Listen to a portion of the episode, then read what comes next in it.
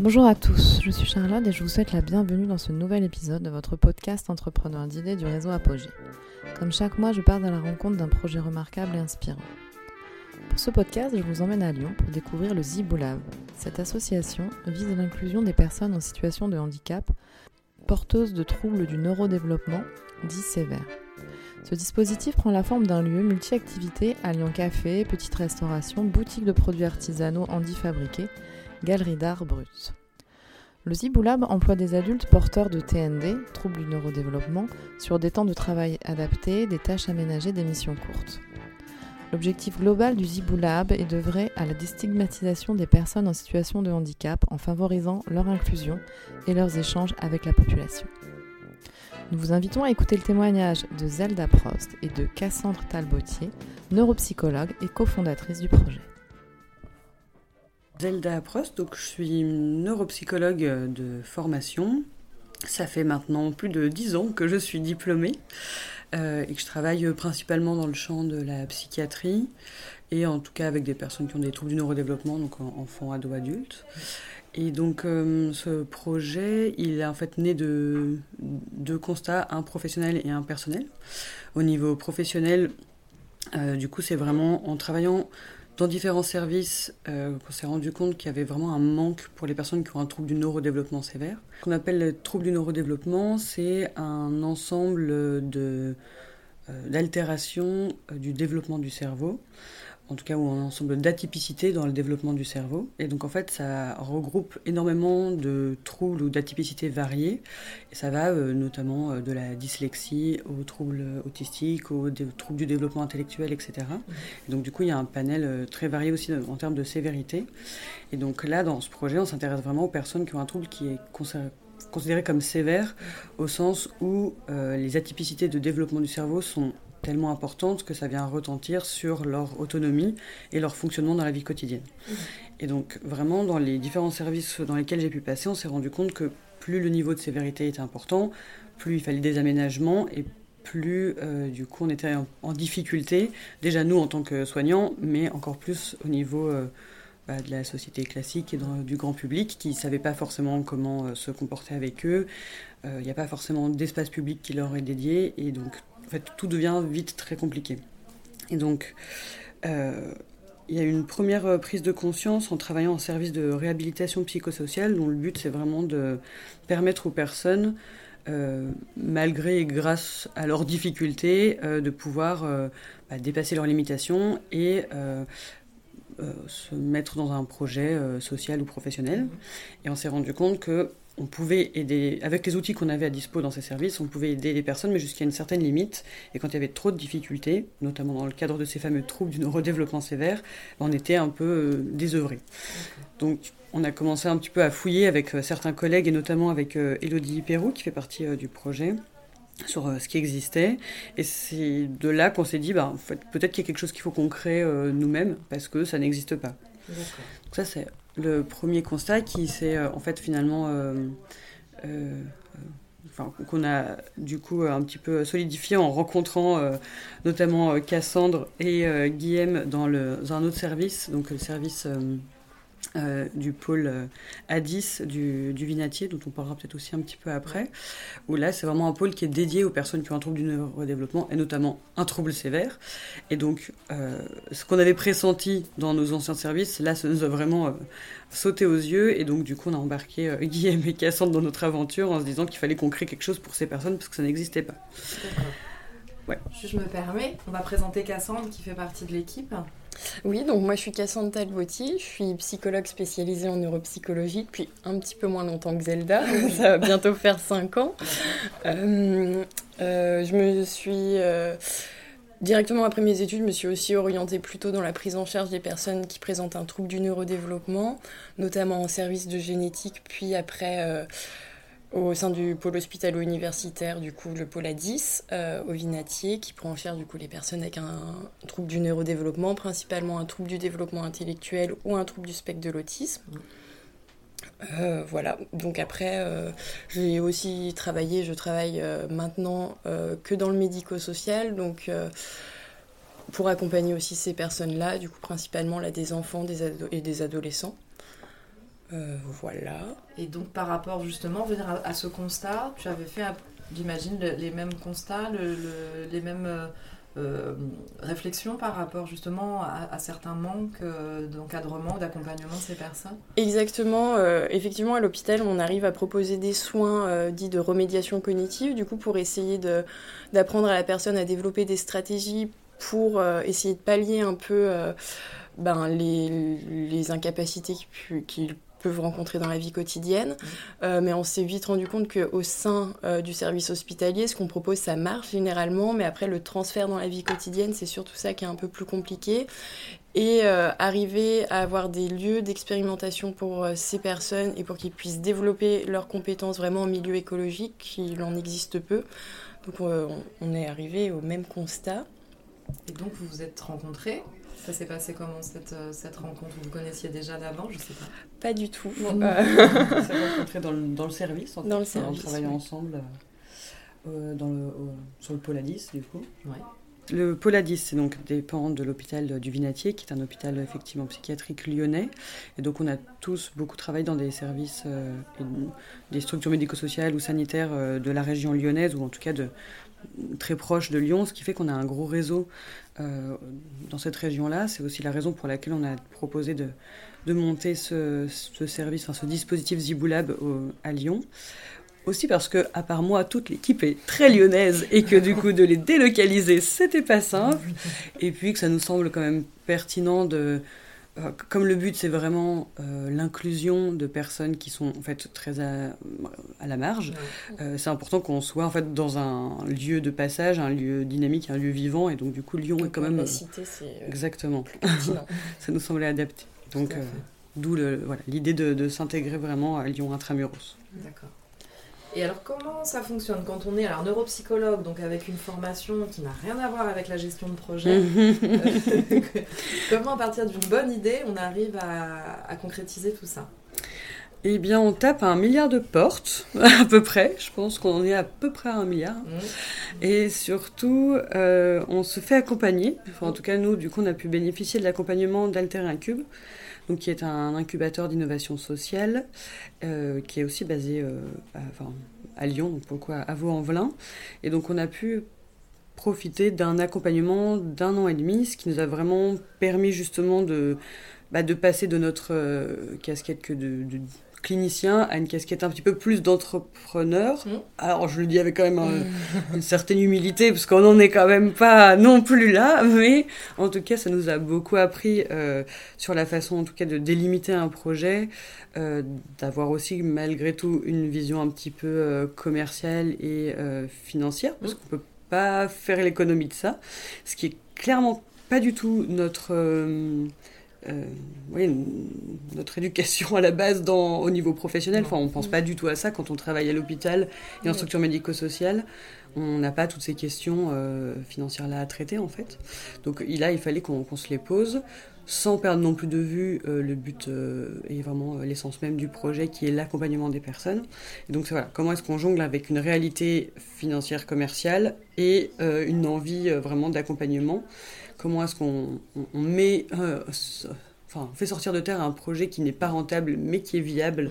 euh, vraiment en termes de, de, de, philosophie d'accompagnement. quoi. Donc euh, voilà, toutes ces questions, on, a pu répondre en partie grâce à Alter Incube et notamment à Olivia Schöckl qui est la consultante qui nous a du coup accompagné tout au long de ce parcours et qui maintenant d'ailleurs euh, que nous euh, avons terminé le parcours fait partie du conseil d'administration. Elle a décidé de rejoindre l'aventure, euh, donc ce qui est aussi un, sérieux gage de confiance. Donc, pour nous ça a beaucoup compté en tout cas qu'elle nous rejoigne même après Alter Cube. Donc voilà, on se forme en fait. C'est ça c'était les premières étapes, donc être bien accompagné mhm. et trouver les bons, j'imagine, les bons partenaires et les bonnes personnes ressources pour ce projet. Euh, alors, est-ce que, concrètement, est-ce que vous pouvez nous expliquer euh, ce que c'est, ce que vous voulez faire, enfin ce que vous, aviez souhaité euh, mettre en place? Oui. Ouais. moi, ce que je trouverais important de repartir, c'est aussi du constat, parce qu'on a parlé du constat au niveau de nos travails, des limitations dans l'accompagnement de ces personnes qui ont motivé le projet. Et la seconde chose qui, à mon sens, a beaucoup motivé le projet, c'était le fait que ce sont des personnes qu'on croise très peu dans la société un classique, on va dire. nous, on les croise beaucoup dans le champ professionnel euh, et ou personnel, mais effectivement, c'est des personnes qu'on voit très peu dans la, dans la ville, qui sont très peu insérées et euh, dont, pour lesquelles il manque beaucoup d'initiatives euh, d'insertion et d'inclusion.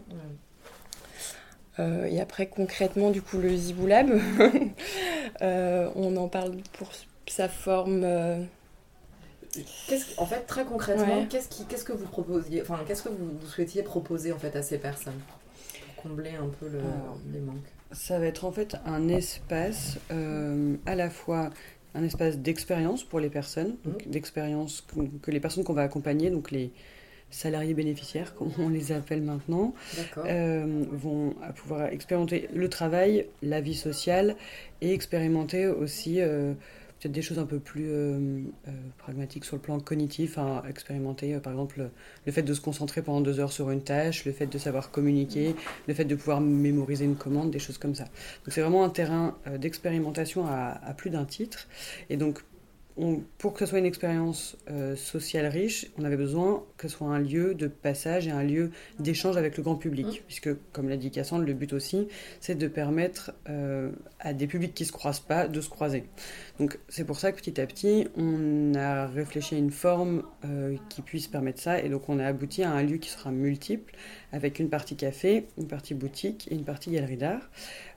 La partie café étant vraiment enfin, choisie pour permettre un échange euh, alors médiatisé autour d'un service, qui donc euh, celui de servir des cafés ou de la restauration, mais en tout cas qui permet du coup une communication entre des personnes qui sinon ne communiqueraient absolument pas. Donc c'est vraiment un, support à l'interaction. Euh, on a choisi de mettre trois pôles d'activité parce que le café, c'est quand même malgré tout des tâches euh, un peu complexes. Et euh, on a à cœur, nous, de pouvoir nous adresser à des personnes qui ont des niveaux très différents et parfois peut-être plus de difficultés. donc c'est pour ça qu'on a aussi développé un pôle boutique, un pôle galerie pour que ça soit des tâches peut-être plus simples. Euh, avec peut-être un poil moins d'interaction, parce que parfois l'interaction c'est quand même compliqué, où il y a besoin d'y aller par étapes. Donc ça nous permet en fait vraiment de penser des parcours très individualisés pour les personnes. Donc Vraiment, ce qu'il faut retenir, c'est que le Ziboulab, c'est euh, euh, utiliser la médiation du travail pour permettre à des personnes euh, avec un trouble du neurodéveloppement sévère de progresser sur le plan de l'autonomie au niveau cognitif et au niveau relationnel. C'est vraiment une médiation. Le travail, c'est pas une fin en soi. D'accord. parce que là, il faut peut-être préciser qu'il y a des, établissements comme les ESAT ou mhm. les entreprises adaptées qui existent. Euh, est-ce que ces établissements, euh, justement, euh, peuvent être proposés aux personnes que vous accompagnez ou c'est un petit peu plus complexe que ça? Alors, effectivement, c'est un peu plus complexe que ça. Nous, on souhaite s'adresser à des personnes qui ont des troubles très invalidants et de ce fait n'ont pas encore les compétences ou n'auront probablement jamais les compétences pour tenir un travail en ESAT ou en entreprise adaptée du fait des exigences ben, dans ces établissements-là, notamment euh, sur la durée du temps de travail euh, et euh, les capacités cognitives nécessaires pour avoir assez de concentration sur, sur ce temps-là. nous, on souhaite s'adresser à des personnes qui actuellement vivent plutôt dans des foyers d'accueil médicalisés ou des maisons d'accueil spécialisées et qui pourraient venir travailler aux, Iboulab en fonction de leurs compétences, ça pourrait être une heure par jour, une heure dans la semaine, euh, deux heures. Ça va vraiment être euh, très adapté. Voilà. Oui, c'est ça. Vraiment, là, on veut, nous, nous adapter aux personnes pour rendre cette expérience possible et moins être dans l'inverse, c'est-à-dire de demander aux personnes qu'elles s'adaptent un euh, fonctionnement déjà C'est ça. Et vraiment, en l'état actuel de la situation, les, les ESAT et les entreprises adaptées ne peuvent pas euh, accueillir ces personnes parce qu'effectivement, ils ont besoin qu'on fasse des choses très très à la carte, très court. Et effectivement, le sur le parcours type qu'on a imaginé pour une personne, ça serait quelqu'un qui viendra deux heures par semaine et durant quatre à six mois, pas beaucoup plus. Et donc en amont, nous on rencontrerait les personnes euh, accompagnés de leur structure euh, qui, qui, les aurait adressées, donc euh, soit issus du sanitaire, soit du médico-social, pour vraiment fixer ensemble des objectifs à cet accompagnement. Donc là, on reprend un peu notre casquette de neuropsy, parce qu'on fonctionne un peu comme quand on les accompagne à l'hôpital, où donc l'idée c'est qu'on on se fixe des objectifs, on se fixe du coup les moyens de les atteindre en termes de durée, en termes d'aménagement, voilà, quel format ça va prendre dans le Ziboulab, et puis on se lance. Et du coup, on réévalue un peu régulièrement, est-ce que les objectifs euh, sont atteints, est-ce que ce qu'on a proposé comme format, ça va, est-ce qu'on augmente, on diminue, est-ce qu'on ajuste? Vraiment, l'idée, c'est d'être ultra souple et ultra flexible, parce que c'est vraiment la clé pour pouvoir permettre à ces personnes bah voilà, d'être plus euh, incluses au niveau euh, social. D'accord. Et par rapport à ce projet, la construction du projet, euh, de quelle façon vous avez euh, impliqué en fait les personnes, euh, les bénéficiaires de ce projet? Est-ce qu'il y a eu des, interactions un peu plus approfondies pour pouvoir justement construire avec vous ce projet? Et de quelle façon? Alors, dans le développement du projet, du coup, on a proposé plusieurs événements éphémères, donc des iboulabs éphémères qui se sont installés dans des lieux de la ville déjà existants, donc principalement des cafés. À ce jour, il y en a eu trois et du coup, on a déjà pu proposer à euh, des usagers de participer et euh, de voir euh, comment ça se passait dans les activités de vente principalement. Et, du coup, on a, on a essayé d'ajuster au fur et à mesure les formats des événements éphémères pour essayer de s'ajuster au mieux au retour du coup des, des, usagers et puis à ce qu'on a pu observer notamment en termes de fatigabilité ou euh, le besoin de répétition. Euh, nos premiers événements avaient un format où on s'installait plutôt sur une semaine euh, dans un lieu tous les soirs pendant deux heures. et le dernier événement qu'on a fait, le troisième, on s'était installé tous les vendredis du mois pendant deux mois, pendant deux heures, avec les mêmes usagers qui revenaient à chaque fois. Et du coup, là, la répétition a permis de mieux expérimenter le format qu'on souhaite avoir en définitif. Et du coup, ça nous a semblé mieux correspondre aux personnes. Et puis les, les retours qu'on en a eus, c'est, euh, enfin, de leur part, c'est aussi que ça semblait mieux, euh, mieux convenir à leurs attentes. Plus adapté. Plus adapté. D'accord. Et du coup, c'est ce format-là qu'on va garder pour le prochain événement éphémère, justement. Euh, du coup, qu'on repropose là très prochainement, puisque du coup, il aura lieu tous les vendredis de 15h30 à 17h30. Donc là aussi, on reste sur le même jour, les mêmes horaires, dans le même établissement. Et donc ça aura lieu du 19 mai au 9 juin. Et donc ça sera les mêmes personnes qui vont revenir chaque, euh, chaque vendredi. Et donc ça nous permet vraiment d'avoir une, progression et de, de, voilà, de, les voir prendre leur marque petit à petit, de pouvoir du coup prendre de plus en plus d'initiatives. Mhm. Donc vraiment on a pu observer ça sur le, notre précédent événement et c'est pour ça qu'on a proposé de, de reproduire ce format-là parce que finalement ça se rapproche beaucoup plus de ce que sera le Ziboulab pérenne. D'accord. En fait. Donc, euh, ok. Donc là, on est plus en face un, peu plus expérimental, oui. pour le coup. Et hum, pour revenir justement sur votre question de euh, comment est-ce qu'on implique un peu les, les, usagers dans la construction du projet, là aussi, il y a deux autres points. C'est que donc, nous, dans le cadre de nos, notre travail de neuropsy, en fait, on rencontre les personnes euh, souvent pour faire donc, des évaluations de leur profil cognitif, de leur fonctionnement, mmh et euh, souvent avec une question derrière de bah, quels sont leurs points forts, quelles sont leurs difficultés, qu'est-ce qu'on peut mettre en œuvre comme aménagement dans le quotidien pour pallier les difficultés, qu'est-ce qu'on peut penser comme un peu comme projet pour certains. Et c'est aussi en fait en discutant avec eux qu'on s'est rendu compte qu'il y en a beaucoup qui avaient en fait envie de travailler, euh, mais qui ne peuvent pas parce qu'effectivement, bah, ce qu'on a dit tout à l'heure, le, format des ESAT n'est pas forcément adapté, celui des entreprises adaptées non plus. Et qu'en en fait, on en a rencontré beaucoup qui disaient que bah oui, euh, deux heures euh, comme ça, par-ci par-là, pourquoi pas Alors, enfin, ils aimeraient en fait, vraiment, mmh. il y a quelque chose qui, de l'ordre de l'épanouissement en fait, à travers le travail qui pourrait manquer. Donc, c'est pas tout le monde, bien sûr, mais en tout cas, c'est clairement un constat qu'on a pu faire. et donc, ce constat, il a aussi été fait au niveau euh, personnel. Tout à l'heure, on disait qu'on était aussi un peu concerné, euh, un peu beaucoup, euh, sur le plan personnel par la question des troubles du neurodéveloppement. Donc le projet, il prend aussi sa source, en fait dans mon expérience personnelle avec mon frère, mhm. puisque Zibou, c'est mon frère, du coup, c'était son surnom. Et donc, euh, lui aussi était concerné par un trouble du neurodéveloppement mhm. sévère. Mhm. Et donc, euh, lui aussi, euh, l'idée de pouvoir travailler deux heures par-ci par-là, et qui plus est dans un café, c'était quelque chose qui lui aurait fait extrêmement plaisir. Et vraiment, je l'ai vu travailler sur des petites choses, par exemple donner un coup de main pendant les vendanges ou donner un coup de main dans le café associatif du village ou des choses comme ça. Et effectivement, plus que deux heures, c'était complexe, mais pendant ces deux heures où il était là, et eh ben, ça fonctionnait super bien. Donc effectivement, il fallait s'adapter. Effectivement, bon, on l'aidait à faire certaines tâches, quelques grappes de raisin étaient oubliées pendant les vendanges, mais on passait derrière. Mais en tout cas, on, voilà, j'ai pu vraiment aussi constater que bah, ça fonctionnait, ça, lui faisait du bien, que derrière, euh, il en retirait euh, beaucoup de bénéfices et que pendant ces deux heures-là, il était quand même euh, focus, qu'il était, il se sentait bien, qu'il était plutôt à l'aise au niveau relationnel, etc. Donc il y a vraiment aussi, enfin, ce projet il est aussi dessiné de nos expériences perso à ce niveau-là où c'est vraiment en fait un constat que c'est quelque chose qui n'existe pas, mais qui est nécessaire. Oui, c'est ça. Vraiment. Et confortant. Et je pense que ça, c'est aussi un peu notre responsabilité en tant que professionnel euh, euh, connaît le champ du handicap, c'est effectivement de créer ces ponts, parce que c'est vrai qu'on ne peut pas demander à des personnes euh, lambda qui, qui n'ont jamais rencontré de près ou de loin de handicap de, bah, de s'essayer à la relation avec des personnes qui effectivement n'ont pas forcément le même mode de communication.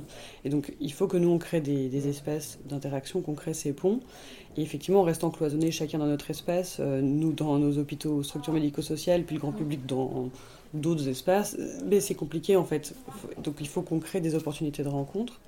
Et du coup, et là aussi au niveau du Ziboulab, en fait, ce qu'on aimerait faire, c'est créer les rencontres un peu de manière... Euh, alors, fortuite, mais en même temps encadrée, dans le sens où en fait, ça ne sera pas étiqueté sur notre devanture qu'on a un lieu d'accompagnement pour les mmh. personnes en situation de handicap. En fait, on veut surtout être un lieu sympa, dans lequel les gens s'arrêtent parce qu'ils trouvent que le lieu est chaleureux et dynamique, qu'on s'y sent bien. Que les produits vendus correspondent à leurs euh, attentes. Euh, Exactement. Que du coup, les toiles exposées sont chouettes. Et en fait, il s'avère que dans le lieu travaillent des personnes en situation de handicap. Mais mmh. on ne veut pas que ce soit la porte d'entrée, mm. parce que le but, c'est de toucher des gens qui, euh, d'eux-mêmes, ne seraient pas rentrés dans un lieu estampillé euh, handicap euh, friendly, parce que, pour, enfin, pour X ou Y raison, en fait. Et donc, du coup, on voudrait un peu, donc on leur tend un peu un guet-apens, c'est vrai. Mais du coup, on se propose après d'être là pour médiatiser, parce qu'effectivement, au sein du Zibolab, il y aura donc les salariés bénéficiaires, qui seront donc des personnes en situation de handicap employées dans le lieu, mais il y aura aussi des soignants qui seront là, donc en l'occurrence euh, Cassandre et moi probablement, mmh.